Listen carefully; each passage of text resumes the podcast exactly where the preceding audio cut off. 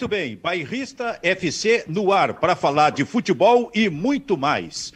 Muito mais coisas que estão acontecendo pelo Brasil, por exemplo, com o Júnior Maicá e com Kleber Grabowska. E como a gente é, é, é, confirmou e adiantou na terça-feira passada, com o Fernando Carvalho, o presidente campeão do mundo pelo Internacional, junto com o técnico campeão do mundo, Abel Braga, falando no Rio de Janeiro. E Fernando Carvalho, parece que o homem está com frio lá. É, afinal, está no Rio ou está aqui no Rio Grande do Sul, Abel, com esse frio que tu está sentindo aí nesse momento?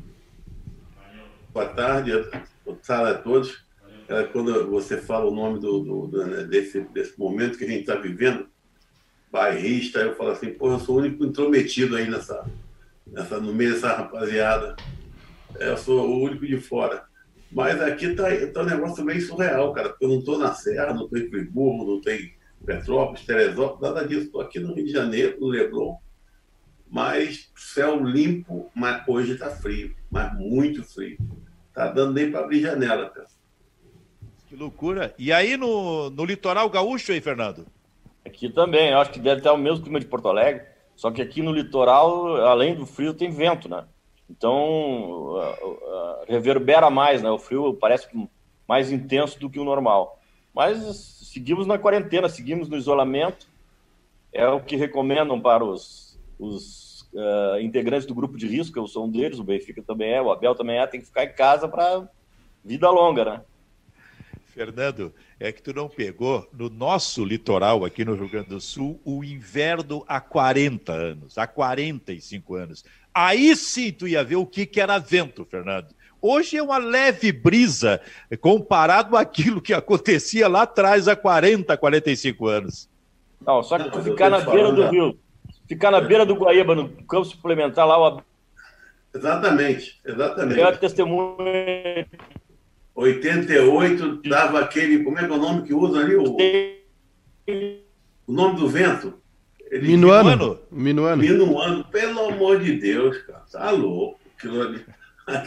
Mas ali é o seguinte: que o, a gente estava agasalhado, né? Estamos sempre agasalhado. Toca, luva tal. Agora, o vento, não, não adianta. Tu pode pôr a roupa que pôr, que colocar que. que é, a tal do minuano. Minuano. É fácil não. O que, que, é, Fer... que, que é, Fernando? Acho que deu um corte, eu acho que caiu a transmissão do Fernando aí.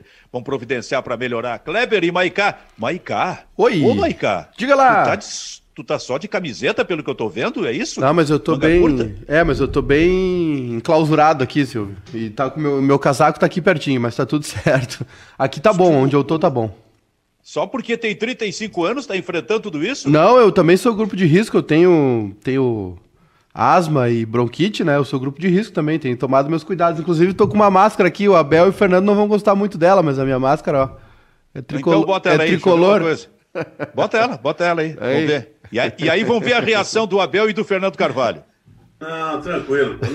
Na máscara até que ela tem uma lista branca, pode botar que é do Racing e tal. Camila de semana passada que não tem dúvida nenhuma. e aí, Fernando? Vou repetir a minha piada de sempre, né? É. tempo, a segunda cor que me dá mais alegria era essa. É, é, provocação, viu? O programa começa com provocação. Kleber, e tu tá com muito frio, Kleber?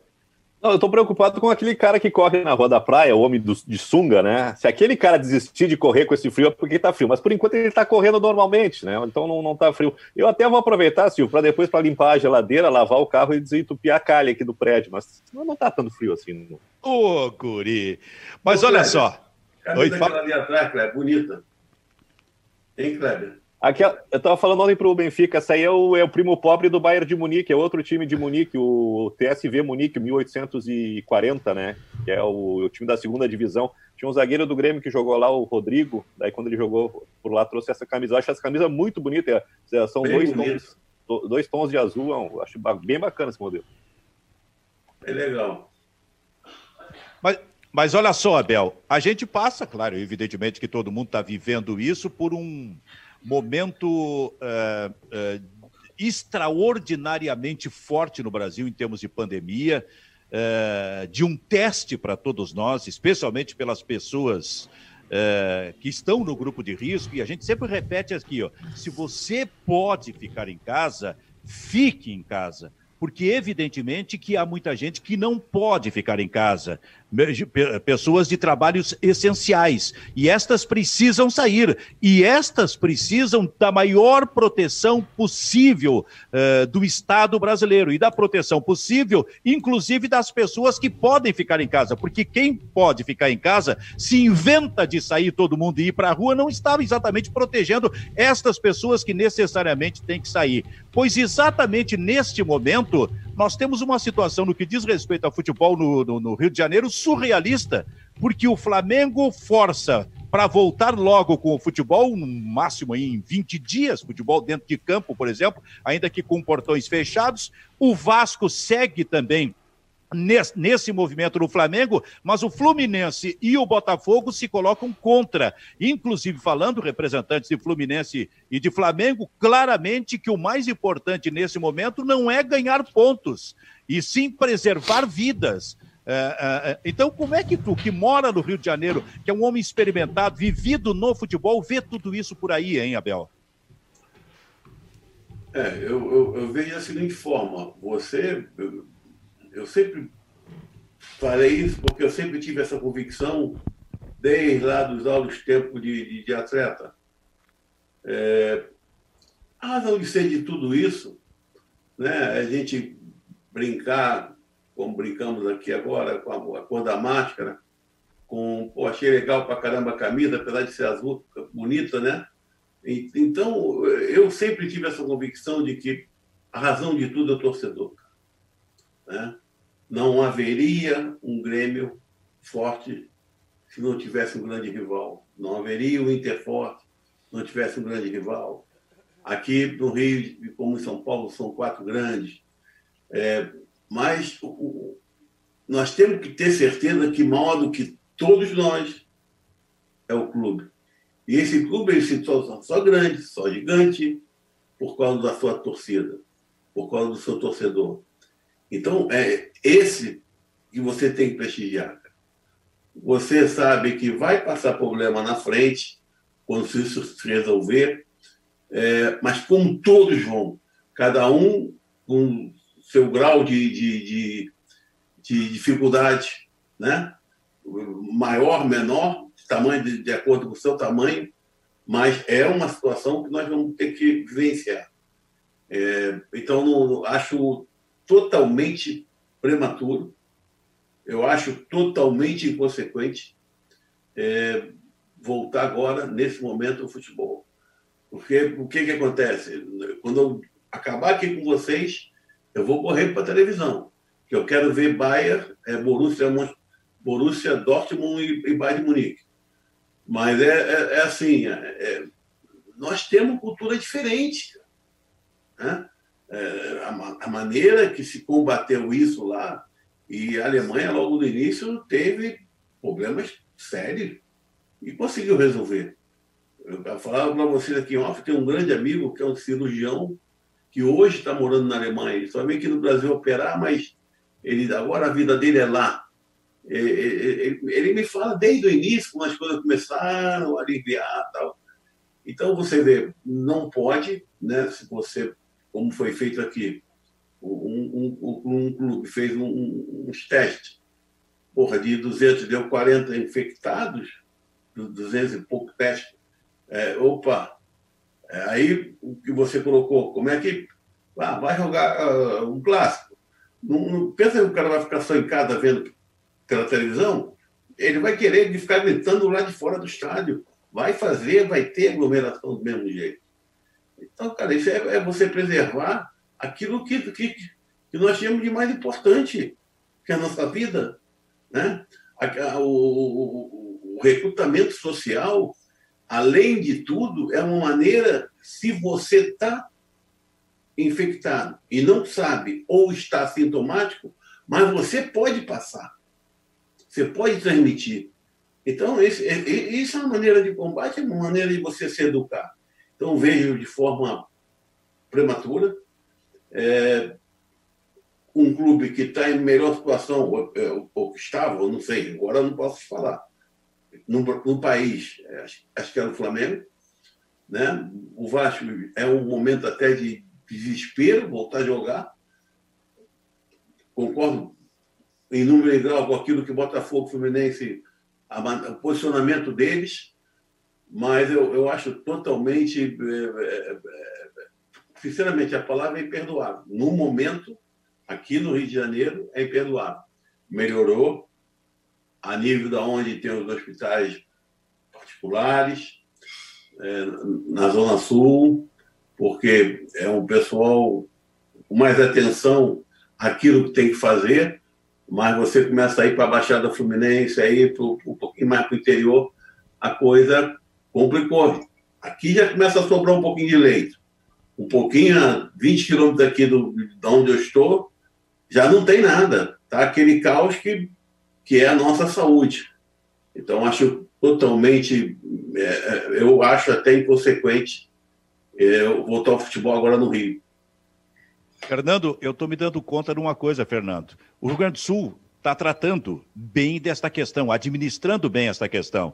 E no futebol aqui, o futebol aqui, em princípio, só, só volta na segunda metade do mês de julho.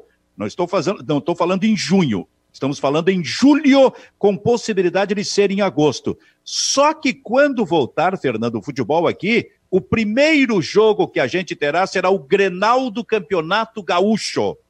Será que o torcedor, mesmo com portões fechados, vai ficar em casa nesse dia, Fernando? Ah, eu acho difícil, principalmente as torcidas que, que se organizaram, né? tanto de Inter como de Grêmio. É, cabe desde logo, é, a partir do momento que isso for marcado, uma campanha de conscientização dos, dos dirigentes colorados, dirigentes gremistas, da federação, da própria imprensa, para que isso não ocorra. Que naturalmente, né, como eles sempre fazem, uh, vai haver aglomeração próximo do estádio onde vai ser no Beira Rio, né, próximo do Beira Rio, cada um no seu, no seu campo, né, no seu campo de, de, de permanecer, no caso Grêmio, gremistas e colorados, e por menor contato que se tenha, vai ter um contato mínimo, né? E de pessoas que uh, normalmente se aglomeram, que fazem, fazem movimentos, né? Movimentos em conjunto, e certamente isso vai causar, vai, vai ser um problema. Vamos ver se até lá isso aí é levado em conta pelas autoridades, é levado em conta pelas direções dos, dos dois grandes clubes gaúchos, e isso aí fica uh, inibido de alguma maneira, mas sempre haverá alguém para ir estar próximo do estádio, estar próximo dos acontecimentos. Muito bem, a gente está no Bairrista FC, que tem a participação do Fernando Carvalho eh, e do técnico Abel. Uh, técnico campeão do mundo pelo Internacional, como convidados especiais e com a participação do Kleber e do Júnior Maicá. Eu já quero entrar, Kleber e Maicá, em seguida, no ano de 2006, mas eu sei que tu quer falar alguma coisa aí. Diz aí, Kleber. É, a respeito dessa volta do Galchão, né, lá para julho, essa rodada, se eu não estou enganado, ela não tem só o Grenal, ela tem Brapel, Caju e ainda o, o, clássico do Vale dos Sinos, né? Aimoré e Novo Hamburgo. Então é uma rodada especial e por ser especial precisa ser, ser tratada de uma maneira diferente, principalmente nesse momento. E a gente está falando aí dessa irresponsabilidade que é a volta do futebol. A gente estava comentando esses dias, né? Portugal vai voltar dia 3 de agosto, uh, ah, 3 de junho. Uh, Espanha volta dia 8 de junho. Praticamente uma semana depois, sem estar tá resolvido nada, está voltando do futebol no Rio de Janeiro. Né? É uma, uma irresponsabilidade. Hoje, o presidente do Corinthians, o André Sanches, ele publicou uma nota oficial que eu acho que é o que deveria servir de diretriz para o futebol brasileiro. Não dá para colocar o futebol à frente da pandemia, e é o que está se fazendo, está se precipitando, e tem que se cobrar também uma posição da CBF. A CBF teve lá um, um, um repasse de dinheiro, mas nessa administração da volta do futebol, a CBF está sendo conivente, está sendo irresponsável. Pois é. Então, Ô, nós temos... deixa, eu, deixa, eu, deixa eu dar uma só opinião. Fala aí. Eu, eu, eu, sinceramente, eu, eu acho que você sentando, né, você consegue colher uma, uma, uma, uma série de ideias, né, de, até de contrapassos, opiniões diferentes tal.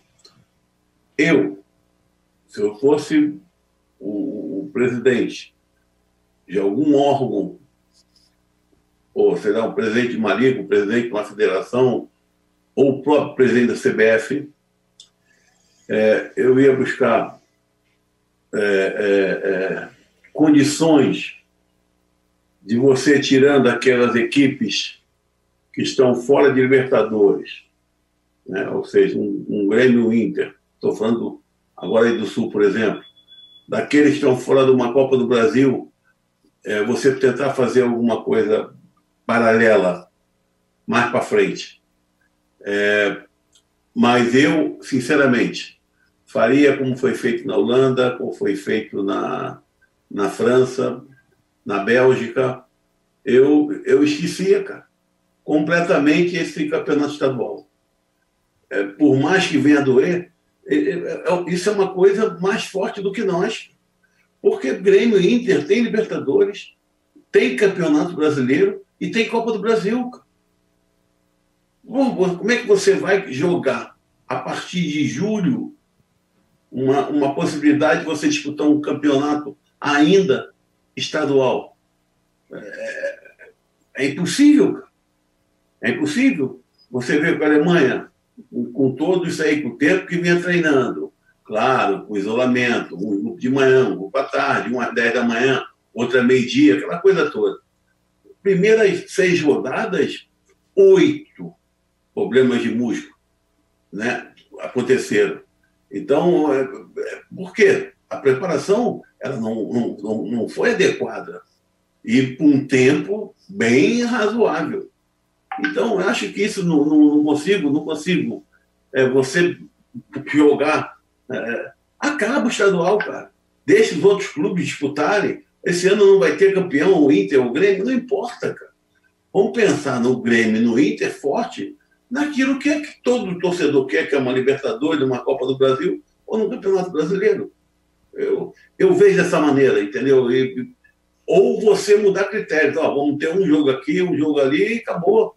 E fim de papo, pô. Tu acha que todos os estaduais não deveriam ser mais retomados? Não, eu, por exemplo, eu não te falo com, com, sobre o, o, o, o estadual do, do, Todo respeito, do Piauí, por exemplo. Sim. Né? Não tem time. É, tinha até um time na, na, Copa do Brasil que nós, é, do ABC de Natal, nós conseguimos eliminar. Um ou outro estado vai ter time na, na, na, na segunda divisão do brasileiro, então, claro, fica fora. Agora, ou, você para de dar o campeonato, quem está em primeiro. Pô, como é que foi na França, cara?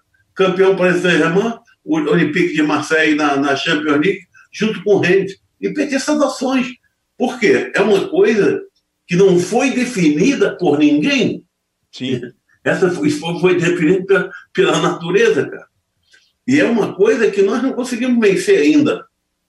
Quer dizer, nós estamos tentando ultrapassar né, uma situação que, para nós, é uma incógnita total e absoluta. Que nós não. O que, que nós podemos garantir? Quando é que realmente para? É, o Rio Grande do Sul, as coisas estão começando a funcionar. Legal. Mas Rio Grande do Sul faz parte do Brasil. E aqui no Rio de Janeiro? Então as pessoas vão começar a trabalhar normal, vai começar a ver o contato. É, é, é muito, eu acho, que é muito complicado. Maica, eu vou falar uma coisa, cara. Eu, eu, eu, a gente, né, principalmente aí, eu, Fernando, a gente está muitos anos nisso aí, de trabalho, de vida, e para poder ter uma condição melhor, daqui a pouco nós estamos isolados. Nós estamos, né, assim, dentro, dentro de uma maneira é, é, é meio até brutal, né? Estou 65, 66 dias é, e, e, tento mudar um pouco os hábitos, mas eu estou dentro de alguns metros quadrados, cara. Eu, tô, eu, vou aqui em cima, no, andar de cima, o mar está 30 metros, 40 metros da minha casa, da minha janela, e, eu não posso ir ali. Então, e, e, como é que vai ser isso? É, é você juntar gente, você criar um, uma pandemia ainda um, maior por, em consequência? Não, e por, as ideias elas têm que estar no momento de você ter ideias sem clubismo, sem rivalidade. Você tem que pensar num caminho, que é o caminho de a gente tentar vencer isso, né? Porque acho que está muito complicado. Mas realmente é uma dificuldade muito grande, porque há uma disparidade também muito grande de estado para estado no enfrentamento à pandemia, nas situações que acontecem em cada estado. É, vejo que aqui no Sul podemos fazer exatamente porque temos uma preparação melhor, temos uma adequação melhor às regras, né, temos uh, uma qualidade melhor na prestação do serviço uh, sanitário, enfim, tem várias coisas que, que eu acrescentaria. Uh, no que diz respeito à, à colocação do Maicá, isso decorre exatamente do momento que nós estamos vivendo. Né? Um campeonato, um jogo, uma partida de futebol, onde nós, nós temos público, nós temos torcida, incentivo, né? certamente é, é diferente. Só que o mínimo que nós podemos ter é isso, e essa é a nossa realidade. E gradativamente nós vamos ter que nos acostumar com isso, embora não seja o ideal. O ideal a gente vai ter lá adiante, quando as coisas estiverem normalizadas. Hoje não temos o ideal. É, o sentimento dele é procedente, mas é uma convivência necessária que devemos ter nesse momento. Muito bem, esse é o Bairrista FC e eu proponho agora esse assunto de 2006 porque seguramente tem uma grande audiência nesse momento de torcedores do Internacional saber que os dois participariam do programa. E eu, objetiva e diretamente, quero perguntar para o Abel, e a partir daí a gente começa a trabalhar em cima disso. Abel, como técnico de futebol, o ano de 2006 foi o mais importante, o mais marcante para ti? Foi porque não, foi onde eu conquistei, junto com, com fiz parte das conquistas mais importantes da história do clube. Né? A mais importante, que foi o, o Mundial.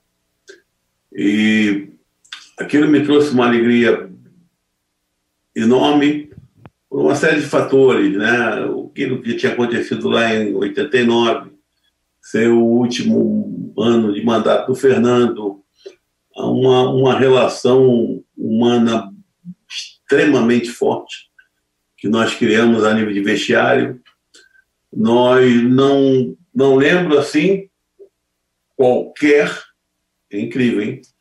qualquer tipo de problema entre jogadores, comissão técnica, diretor, supervisão, zero, problema zero.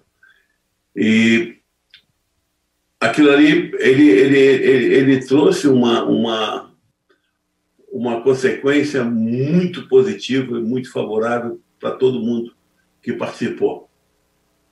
Porque nós não, não, não, não tivemos, não tivemos naquele ano ou na, nesses momentos, é, pô, esse cara, ah, o Gabiru fez o gol, é o Gabiru. Não, não, não. Ali todos tiveram uma participação importante cada um dentro do seu setor, ninguém ultrapassou limite, todos nós sabíamos é, o meu raio de ação, e é o que eu sempre fiz na minha carreira. Eu nunca tentei passar do meu, meu, meu, meu lado, o meu lado é o campo. Meu lado é o campo. Vou escutar sugestões, palpites, é, com acerto, com erros, não importa. Mas ali é minha área de ação. Né? E, e, e fora, em algumas situações, alguns departamentos que podem me levar é, situações mais favoráveis para que as coisas aconteçam de uma forma mais positiva, nós sentamos e conversamos. Não, eu estou de acordo, eu não estou de acordo. É, vai ser bom não vai ser bom? Então, aquilo ali, porque é, ali na, na, é, na, na, realização, porque não foi um ano só de realização, foi um ano da perda também de um, de um, de um campeonato dentro de casa. Né? Então, tudo isso são, foram ações que vieram criar diretrizes. Né? Você são as suas ações que te levam a fazer certo ou fazer errado. A, a maneira, porque as suas ações é que tá, ela está aqui, ó. Ela está aqui dentro, dentro, da tua cabeça. Né? Se você. É, você pode estar tá fazendo errado, que você vai chegar lá para buscar o teu acerto. Mas se você desistir daquilo que você acredita, aí tu não vai lá nenhum, isso eu tenho certeza. Então isso criou, criou para mim, nesse esse ano, uma, uma, uma, uma situação bem clara na minha vida como, como conduta, né? como gestor de, de grupo, né? porque eu, eu, eu não procuro só, sempre, o Fernando está aí pode estimular, eu não procuro só ser o treinador de futebol? Ah, o cara que xinga pra caramba? Não. Ou, ou o paizão também não? Não é isso. Eu também procuro ser gestor de homens. Porque eu, eu tenho que colocar uma filosofia que, que, que ela é, é minha, buscando uma cultura que o clube tem. Mas eu tenho que converter algumas cabeças a um caminho. E são 32, 34 cabeças de atletas completamente diferentes uma da outra. Em razão social, cultural, financeira, solteiro, casado, viúvo. Olha, aí tu chega, pega esse bolo todo, não é assim, tu, ó, vem aqui e vamos fazer assim. Não. Tu tem que entrar por dentro do cara. Tu tem que saber se aquele jogador ele gosta de um grito ou não. Tem um que vai render no grito. Vamos, porra! Porra, tá, parece, parece uma gelatina, molenga. Né? Ou tem aquele que assim, tá bom, garoto, errou, tranquilo, na próxima tu acerta. Até tu descobrir isso tudo, isso, isso vai tempo. Então, esse ano foi um ano, para mim, tipo, não só o mais importante pelas conquistas, mas foi onde eu realmente, definitivamente, eu criei o meu caminho. Eu falei assim, a forma de agir, a maneira de pensar, a, não estou te falando de estratégia, não estou te falando de planejamento tático. Eu estou te falando de vestiário. Sim. Ali eu vi que foi o, é o caminho correto. Queira ou não, você tem que entender. Porra. Eu tive felicidade de conquistar 27 títulos. Então, não, não, as coisas não, não são por acaso. Né? É, eu aprendi. Eu tive caminhos que eu poderia ter sido muito mais curtos para mim e eu tive que dar muito mais voltas. Ou, pensa que foi só uma maravilha. Não foi. Ah, você fez a pior derrota que aconteceu contigo, eu vou te falar imediatamente aquela perda dos pênaltis para o Olímpico. Pronto. Então não foi assim, as coisas não vieram por acaso. Também, né? Então esse foi, foi o ano mais foi marcante. Sim. Uma curiosidade, Abel. No momento em que tu tivesse que tirar o Fernandão, estou falando da decisão contra o Barcelona, Fernandão esgotado, tivesse que substituir o Fernandão, o que te levou a uh, acreditar, a ter a convicção absoluta de que ali, naquele momento, quem teria que entrar seria o Gabiru?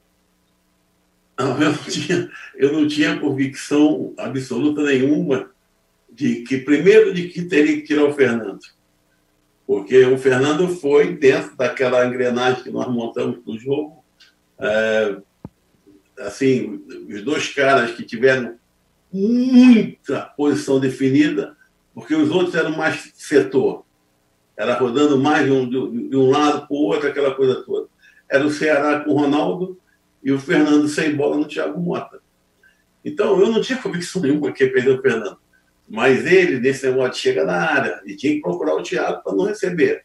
É, porque nós chegamos à conclusão que quem mais tocava na bola e quem fazia essa bola chegar no deck do Ronaldo era o Thiago Mota. Então ele, ele voltava, aí nosso time atacava, ele marcava, saía dos jogos, ia no fundo, chegava na área. Perdia, ele já corria para onde estava o Thiago Mota. Então ele morreu, chegou em determinado momento que morreu. Então eu não tinha convicção que ele fosse morrer, eu não tinha convicção de que se tivesse tirado quem eu colocaria, aquilo depende muito do jogo. Agora, eu só coloquei o Gabiru porque o Reica, ele tirou o Thiago Mota do jogo.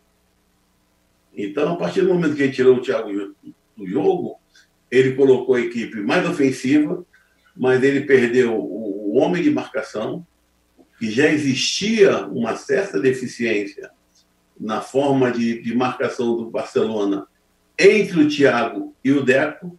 O Deco ficava muito próximo do, do, do Ronaldinho. Então, entre eles dois, no lado esquerdo da defesa do Barcelona, foi aonde eles tomaram o gol contra o Chelsea, contra o Real Madrid. Então, a partir do momento que ele tirou o Thiago, ele perdeu o homem de mais marcação no meio campo, ele perdeu o homem da primeira bola, você vê como é que surge o nosso gol, e ficou com uma equipe muito mais ofensiva. Então, a, a, ali naquele momento, eu tinha que procurar não só ter um cara que eu sei que vinha atrás, ia me ajudar, aquela coisa toda, mas que ia ter fôlego, condicionamento para chegar né, numa conclusão. Então, foi, foi o acaso. Então, de repente, mesmo que o Fernando saia, mas o Thiago tivesse em campo, com certeza a substituição, essa é outra. Eu não, eu não sou mágico, eu estou explicando o que se passou naquele momento. Porque não estava na minha cabeça Gabiru, não estava na minha cabeça perder Fernandão, nada disso. Eu fiquei super apavorado, foi quando eu saiu de campo, eu falei, e a camisa que não chega, esse cara, vamos ficar aqui dois, três minutos com a menos, vai ser uma loucura. Então, até isso é, é como se a equipe tivesse realmente muito bem preparada né, aqui no, no, no mental. Ela estava muito convicta. Então, a história do Gabiru foi essa, cara. É, nada mais do que isso. É tipo, é, sei lá, eu, eu só mexi em função daquilo que o treinador deles mexeu primeiro. Hum. Bom, Fernando, Kleber, Maicá, vem para o jogo, vem para o papo também aí. Eu, eu queria uma pergunta para o Abel. Eu vou entrar nessa aí. Vai, vai, Kleber, vai. vai.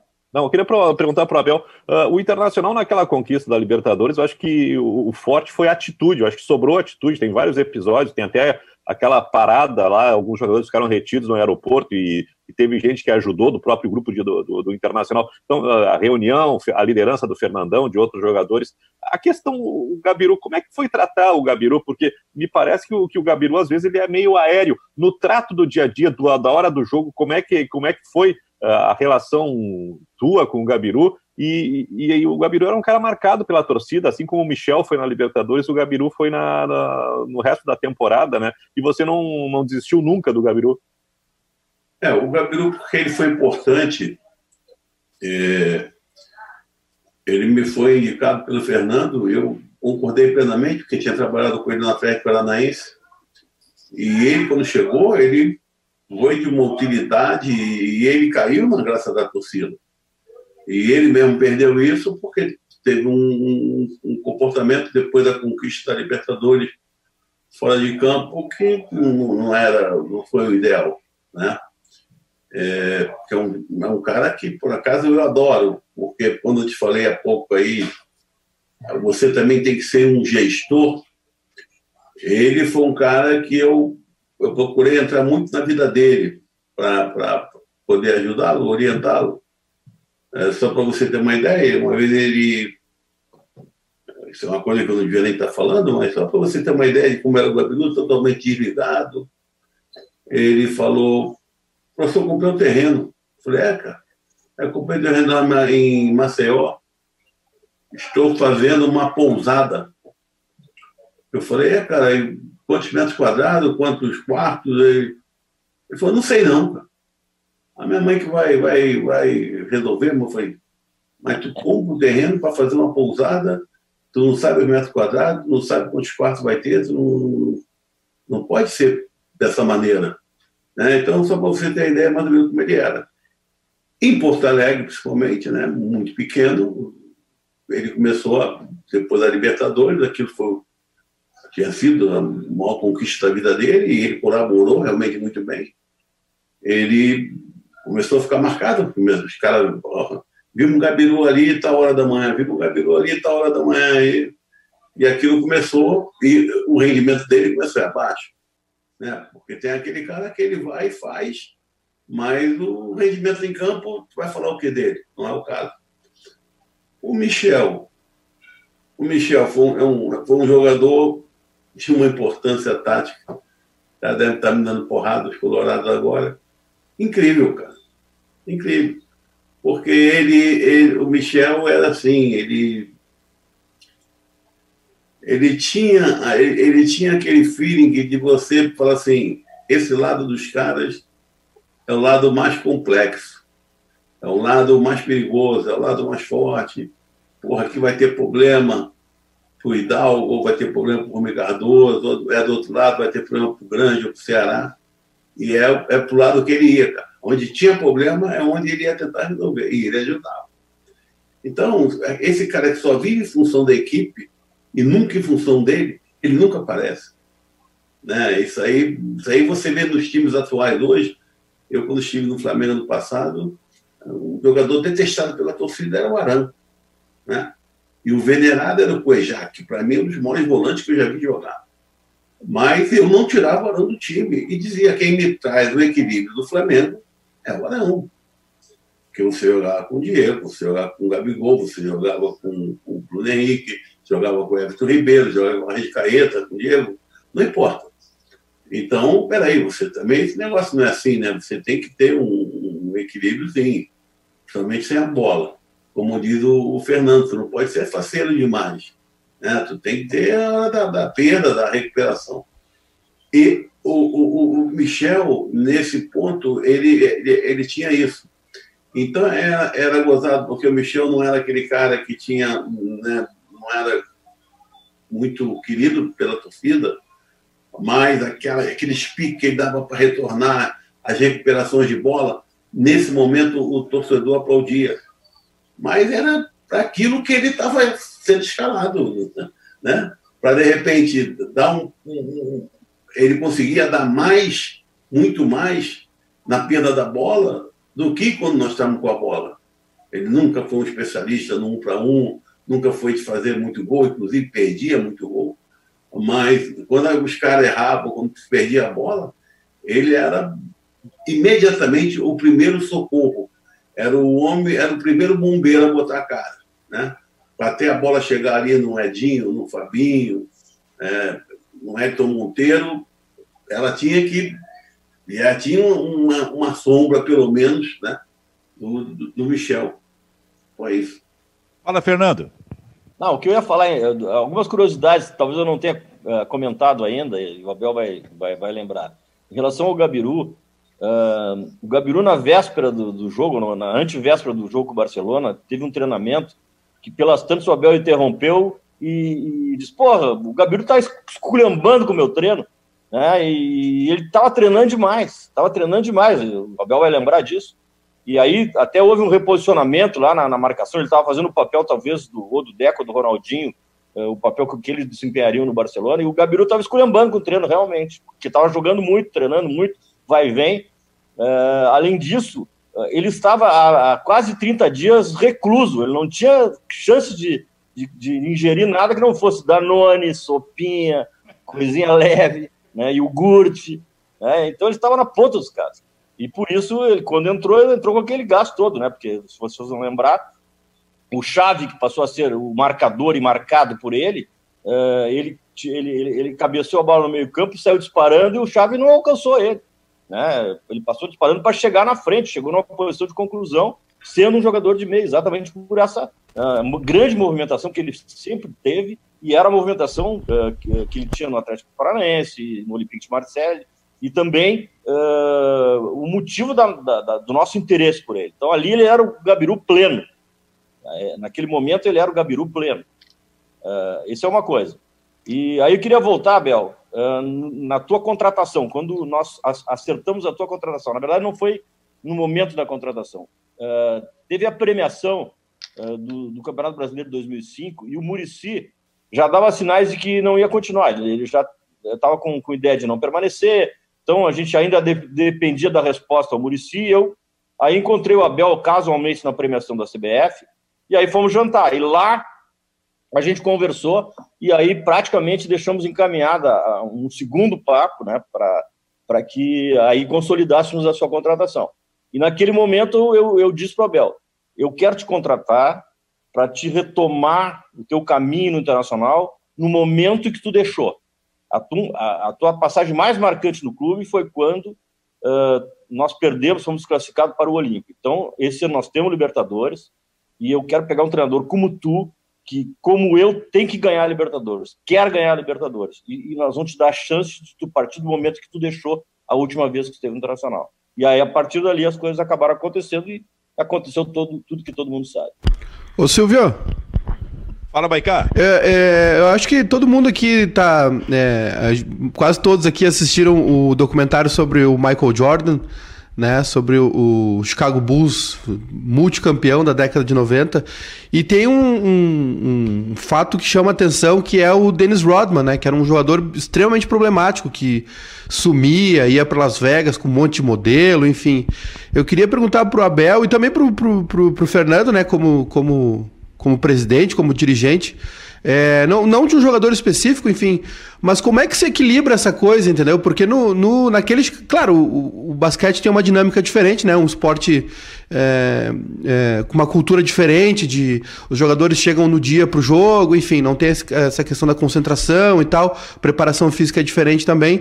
Mas a gente viu ali o Phil Jackson, né, que era, que era o treinador do, do Bulls, é, sempre tentando equilibrar, canalizando aquela, aquela rebeldia do Dennis Rodman para para dentro da quadra, que ele era um jogador é, extremamente forte defensivamente, né?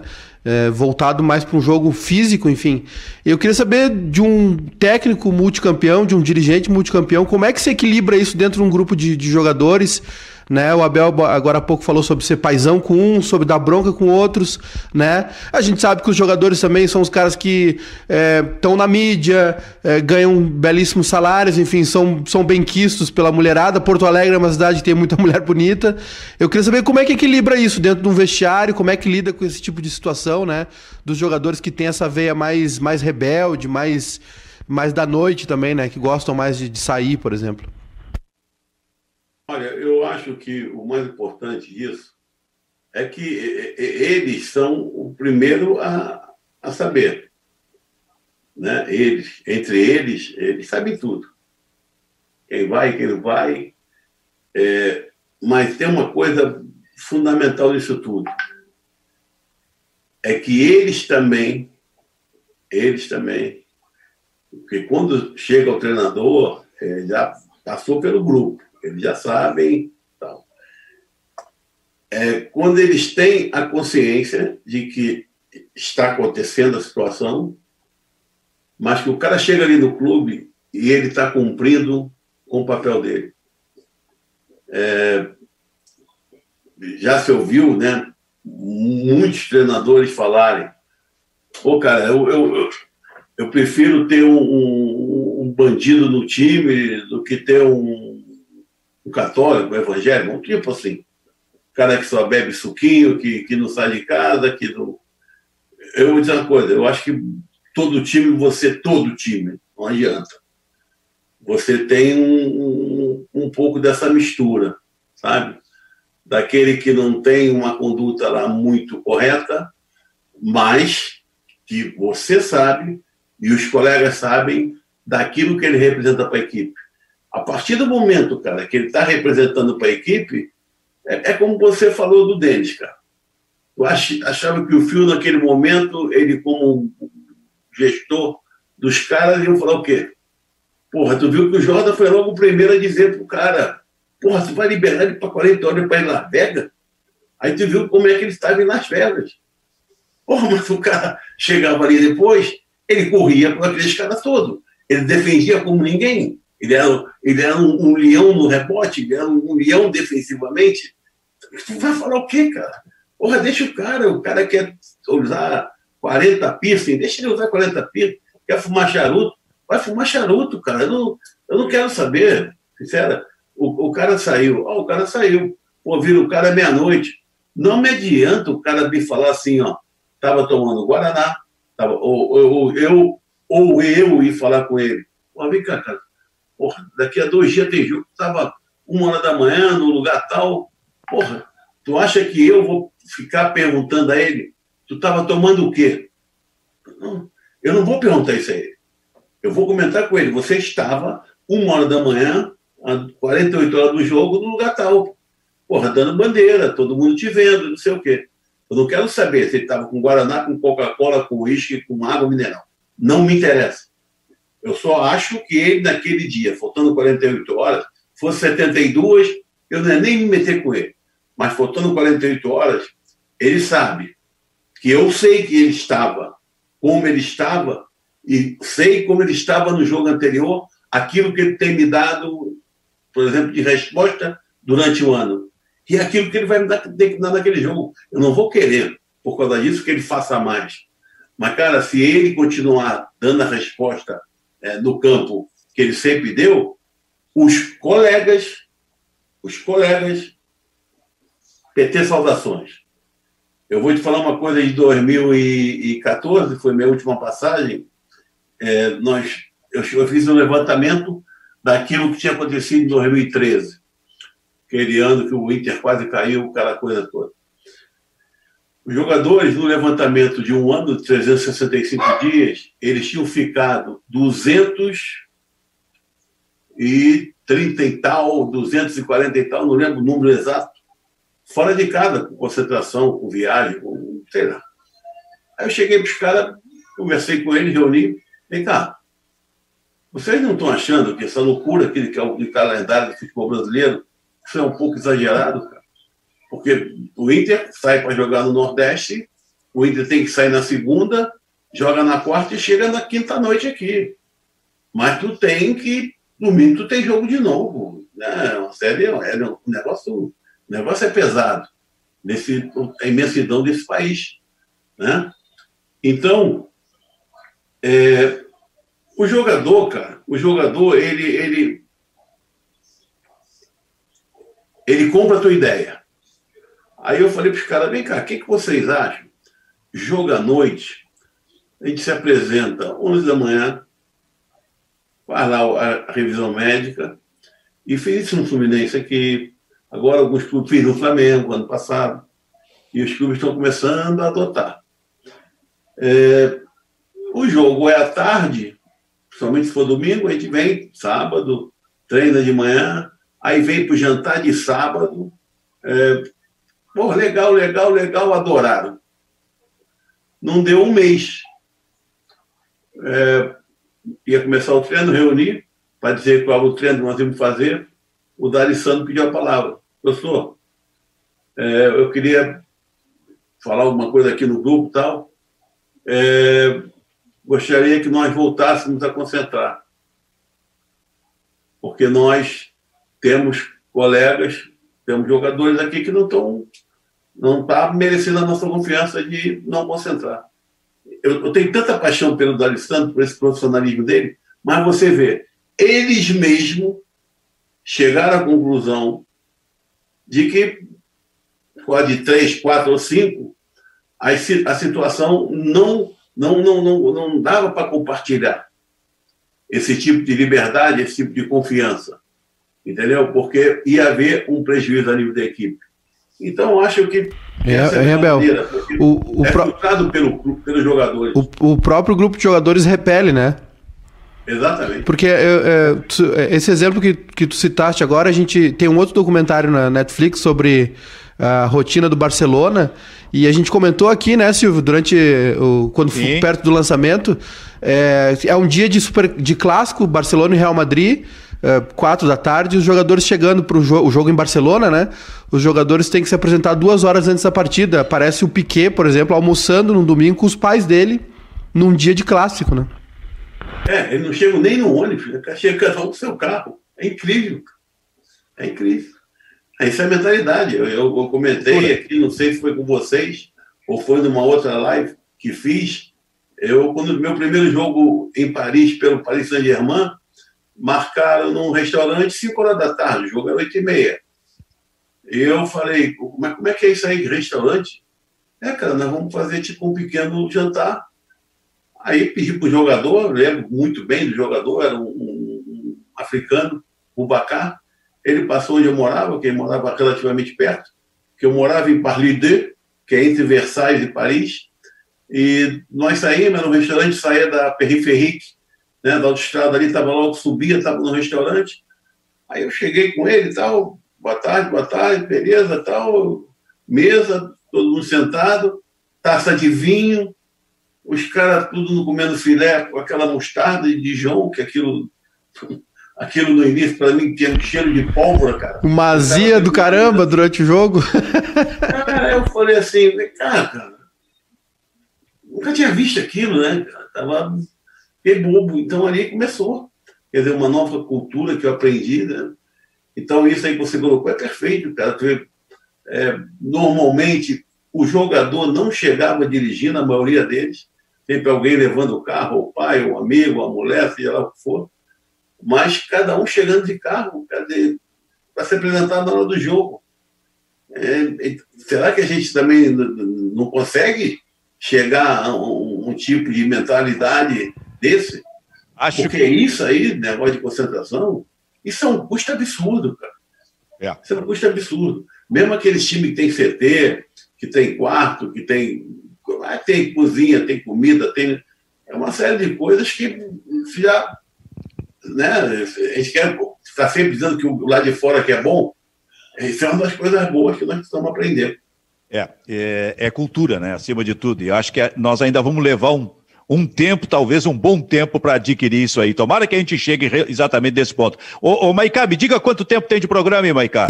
Vou descobrir, Silvio. Por gentileza. Vou descobrir, vou descobrir aqui e já te tá. falo. Mas gente, nós estamos chuleando aqui um Márcio Chagas aqui, mais oito minutos. bom, Fernando Carvalho, diz aí, Fernando. Não, uh, uh, em princípio, uh, em relação a, a, essa última colocação do, do, do Júnior, eu acho que o vestiário tem uma palavra, para mim, simbólica: verdade. Que tu tratar com a verdade, seja treinador, e o Abel é exemplo disso, tratar todo mundo igual com a verdade, o dirigente também, eu sempre procurei dessa maneira agir, né, com a verdade, tu acaba criando um vínculo com os jogadores, um vínculo com o grupo, né, que te faz administrar todas essas relações internas. Né? As relações internas são complexas, pessoas com várias origens, com, com, com níveis culturais diferentes, com amadurecimento diferente. É, olha só o nosso time, né? Vamos ver naquela época. Nós tínhamos a nossa liderança: Klemer, Fernandão, Yarley, Bolívar, uh, uh, o, o, jovem Rafael Sobes, todos os jogadores. Eu estou falando poucos, né? Porque a maioria. Aí depois tinha Fabinho, tinha o Fabiano Heller, né? E, eram pessoas que todos eram responsáveis. E quando eventualmente alguém saía da linha, e tinha gente que saía da linha, os próprios atletas né, tratavam de coibir e, e, reunir e fazer com que a, aquele que né, tinha saído fora do, do, de um determinado limite, que ele voltasse para o limite, principalmente em momentos de decisão. E a gente sabia tudo, o Abel sabia tudo, muitas vezes a gente fazia jogada ensaiada até, né, para poder o, o, Abel não contar nada para nós, e depois né, liberar alguma coisa, enfim. É, era, era uma administração permanente, mas acima de tudo com a verdade, tratando as coisas de frente. Foi o que a gente sempre fez e foi o que sempre deu certo. Ô Kleber, semana passada, Kleber, o... quando eu falei do Rui Carlos Osterman, aqui no programa que o Abel foi depois do Grenal do Século, o programa que o Rui tinha na, na RBS TV, o Abel estabeleceu uma relação, uma comparação do, do, do, do, do Rui com o João Saldanha. Para ele, os dois maiores comentaristas do futebol brasileiro. E aí, Kleber, eu estava me lembrando desse livro que eu tenho aqui, ó. Deixa eu colocar aí para ver se vocês conseguem. Deixa eu ver se vocês conseguem enxergar aí. Tá uhum. aparecendo aí, Kleber? Legal. João Saldanha, Uma Vida em Jogo. É um livro que eu tenho, que eu li aqui, que passa pela vida do João Saldanha, as, in, as incursões políticas dele pelo, pelo PCB, eh, o Partidão, e ele, ele era muito duro nisso e participava destas reuniões políticas, e era assim quando foi para a seleção brasileira em 69, talvez por isso tenha saído em março de 1970, não podendo ser o técnico da seleção brasileira na campanha do tricampeonato, mas que fez como técnico da, na eliminatória de 60 69, uma campanha simplesmente extraordinária, talvez, eu acho que é a maior campanha da seleção brasileira numa eliminatória, e eu lembrei que aí em 70, o João Saldanha foi trabalhar de comentarista pela Globo na televisão, fazendo parceria com o Geraldo José de Almeida, e era um pool de televisões que transmitiam o jogo. Tenta, imaginar isso hoje, cara. Eram do, três equipes narrador e comentarista que transmitiam os jogos da seleção brasileira, quer dizer, dava cerca de 30 minutos para cada um. E ele fez uma parceria com o Geraldo José de Almeida fenomenal, mas ele também trabalhou como comentarista daquela Copa na Rede Globo, aliás, na Rádio Globo, que tinha a maior dupla de narradores da história do futebol brasileiro, na minha opinião, porque narravam juntos, Valdir Amaral e Jorge Cury. Também isso era um negócio impressionante na Copa do Mundo e muito no futebol carioca. Então, o João Saldanha, eu lembrei disso depois que o Abel falou sobre o João Saldanha naquele, no, no último programa que a gente fez aqui, hein, Kleber? Pois é, o João Saldanha é uma pessoa extraordinária, né? Um cara com uma postura uh, política, um cara autêntico, né? A gente estava lembrando, né, Silvio, aquele, uh, como é que é, a mesa bate-papo, uh, não me lembro como é que é o nome Facite. do programa. Facite, né? E olha, olha, olha, olha o time que ele que a, rodeava o João Saldanha, né? A primeira é. mesa redonda da televisão brasileira. É, o João Saldanha fazia parte com o Nelson Rodrigues, com o Armando Nogueira, esse aí era o, né? era, era o nível de, de, relacionamento do João Saldanha, um cara do futebol, mas que convivia de igual para igual com, com gêmeos do jornalismo e da nossa literatura, né? É, convivesse então muito com o João Saldanha aí, Abel? Não, não, não, mas assim, como ele, como ele falou, cara, porra, o Nogueira também põe nesse time. Isso. Eu, eu, eu, eu, vou fazer só alguma. Eu acho assim, ó, hoje, principalmente, que a gente ainda lê né, muita coisa através de, do, do próprio Guardiola, os caras falando de, de, daquilo que aprenderam e daquilo que escutaram do Cruyff. Se você fizer uma, uma, uma analogia mais dentro dos tempos, existi, existiam frases, né, existem frases foram ditas pelo Saldanha, né, num, tempo mais atrás, né?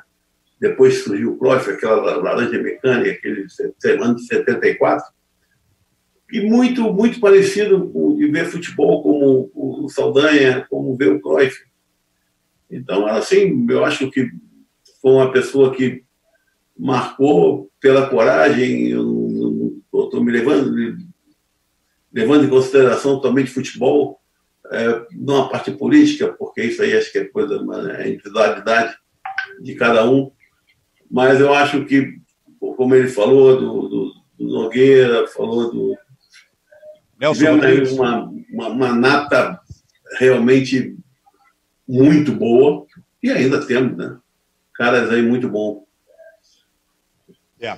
Muito bem, olha só. É, é... Silvio! O programa, o programa, sim, diga, Nós vamos até duas e dez. Duas e dez. É que esse programa tem, é muito bom e ele tem muita escolha, muita escolha, é, história, aliás, para contar, não é, Fernando? Sem dúvida, né? Cada vez que a gente começa esse programa, dá vontade de não terminar, passar a tarde inteira falando, ainda mais com a Belu. E esse programa era só para completar o outro. Daqui a pouco a gente tem que fazer o terceiro tempo. Né? Acho que vai, vou ter que fazer o terceiro. Agora, o Abel falou num negócio aí que ele vai sair do programa daqui a pouco para assistir, acho até que já começou, Bayern de Munique e Borussia Dortmund. Que baita jogo esse, hein, o Abel? Eu, eu quero desse jogo porque me impressionou muito o primeiro jogo do, do Borussia com Schalke, foi isso? Foi. Foi. Cara, eu, eu, aquilo ali eu falei assim, não, falei pro meu filho, comentei com ele, não é possível. Esses caras não estão parados há 40, 50 dias, não, não, não é normal, não, não. A, a, maneira muito compactada que tanto atacava como defendia, aquilo me surpreendeu um pouco. E principalmente aquela ousadia de procurar recuperar a bola, aquilo deve ter algum jogador, alguma faixa do campo adversário que alguém comanda ou quando a bola chega em determinado lugar que todo mundo subia. Então, eu estou querendo ver se esse tipo de coragem, se essa maneira, essa estratégia, ela vai acontecer contra o time mais forte da liga, que é o Bayern. Então, é isso que está me chamando a atenção para ver o jogo de, daqui a pouco. Tá, é, tri, 30 do primeiro tempo, tá 0 a 0 ainda. 0 a 0 Fernando, tu está assistindo alguns jogos desses, não? Não, eu, eu, eu tenho assistido. Uh, tenho, assisti esse, esse jogo do, do, do o Borussia eu assisti, foi 4 a 0 e o, o centroavante, não me lembro o nome dele agora, um jovem de. O Haaland. O Haaland. Atenção, e, e, e, hoje é Haaland contra Lewandowski. É, que, que, é outro extraordinário jogador, né? E o que me chamou a atenção, não sei se vocês vão concordar comigo, é, me chamou a atenção que, é, claro que num, num, momento de retorno, com, com, com muito treinamento e pouco jogo, e com muito tempo parado, me chamou a atenção que a posição que mais dificuldade demonstrou foram os goleiros. Os goleiros falharam não só na questão do, do, do na questão defensiva, como também nessa, nessa nova uh, nesse novo método aí de sair jogando de bola no pé, de ser, ser, fazer o trânsito por trás dos zagueiros. Houve muito erro por parte dos goleiros. Certamente o ritmo de jogo uh, está se fazendo sentir em maior grau para os goleiros. E eu até lanço essa, uh, essa colocação para que vocês concordem ou não. Não sei se eu vi uh, errado, mas a minha impressão foi essa. Mas eu acho que, Fernando, que nessa volta, por ser grupos separados, distâncias de um e outro, é, mais trabalho físico, grupos em um de manhã, outra tarde, aquela coisa toda, eu acho que da parte técnica foram realmente os que mais sofreram, eu acho. Eu, foi o que eu notei a distância, né? Foi o que eu notei a distância. Abel, como zagueiro, quais foram os. Qual foi o maior, o, o, o maior uh, centroavante que tu enfrentou, ou os maiores centroavantes? Ah, ah, primeiro que na minha época tinha muita fera, né, cara? Cheguei a jogar uns 15 minutos contra o Pelé, no Pacaembu, pelo, pelo Fluminense, que não tinha subido. E aí? Aí que a primeira que ele pegou, cheguei dele uma porradinha de leve, e ele caiu, olhou para cima assim e falou: Cuidado, que está começando hoje, pode parar hoje. Fiquei meio apavorado, que o negão tinha aquela mania da cotovelada dos caras, aquela coisa toda. Agora, o cara mais chato que eu já joguei, o mais chato, não estou dizendo que era o melhor, era aquele Luizinho Tombo que jogou na América, no Flamengo. Sim. Que cara chato. Jogou no Inter aqui. Porrada dele, da porrada, da porrada, ele não parava de correr e ele continuava chato o jogo todo. É, agora, assim, o Zico não era um atacante que tinha a marcação direta. Eu acho que o mais fera que eu peguei, o mais. Ele, ele, antes da bola chegar, ele já sabia o que ele ia fazer com o zagueiro foi o Reinaldo. Hum. Vou dizer uma coisa. Era, era genial. Era genial.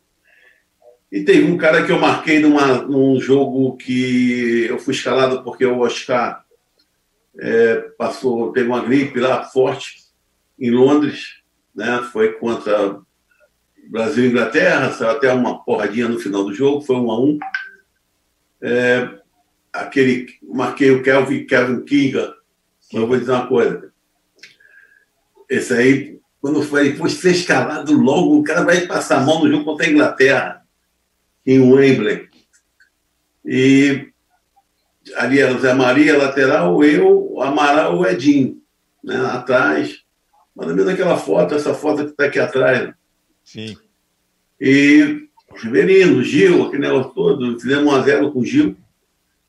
Cara, eu sei que a bola saiu bola saiu e eles meteram a bola nas costas da Maria, cara, no que não tinha, não tinha 20 segundos de jogo.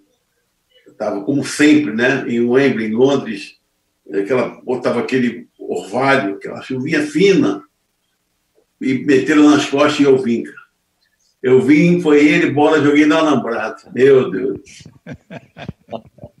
Aí, tu não queira saber, cara.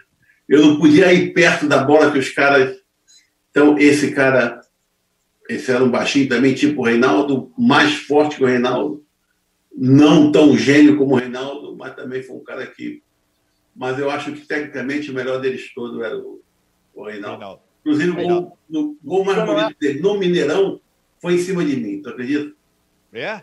É, ele me deu, ele dominou a bola no peito, da maneira que ele dominou, não tinha como ele, ele fazer mais nada. E eu joguei meu corpo, né? Para ficar o corpo entre a bola e o gol. O Ré ameaçou bater, cara, me deu, me deu um chapéu e foi pegar do lado de cá, pegou três dedos, entrou no ângulo do outro lado. O Ré é considerado o gol mais bonito do Mineirão dele. Sim. E toda vez que eu estou no Mineirão, vem a porra da lembrança desse gol, caramba. As coisas horrorosas. Ô, ô, Kleber, e o recado do Pelé pro Abel, Kleber? Bom, Sabe muito Pelé, né? Ainda bem que o Abel, o Abel, o Abel é inteligente e percebeu de cara com quem estava se metendo e ensinamento para a vida toda, né? Como é que foi então que o Pelé disse para ti, Abel? É, cuidado, garoto. Você está começando hoje e você pode parar hoje. Aí, pô, o Assis, o Assis, que era um outro zagueiro, eu entrei no lugar do Silveira. Sim. E, pô, tinha o Denilson no meio campo, tal, os caras, tudo. Toninho Baiano, lateral, é, Marco Antônio, lateral esquerdo.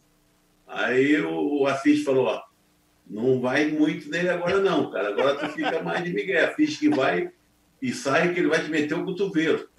Eu, tá legal. Bom, espetáculo aí. Eu, realmente, Fernando, eu acho que isso aí nós vamos ter que fazer outros programas, ô Fernando.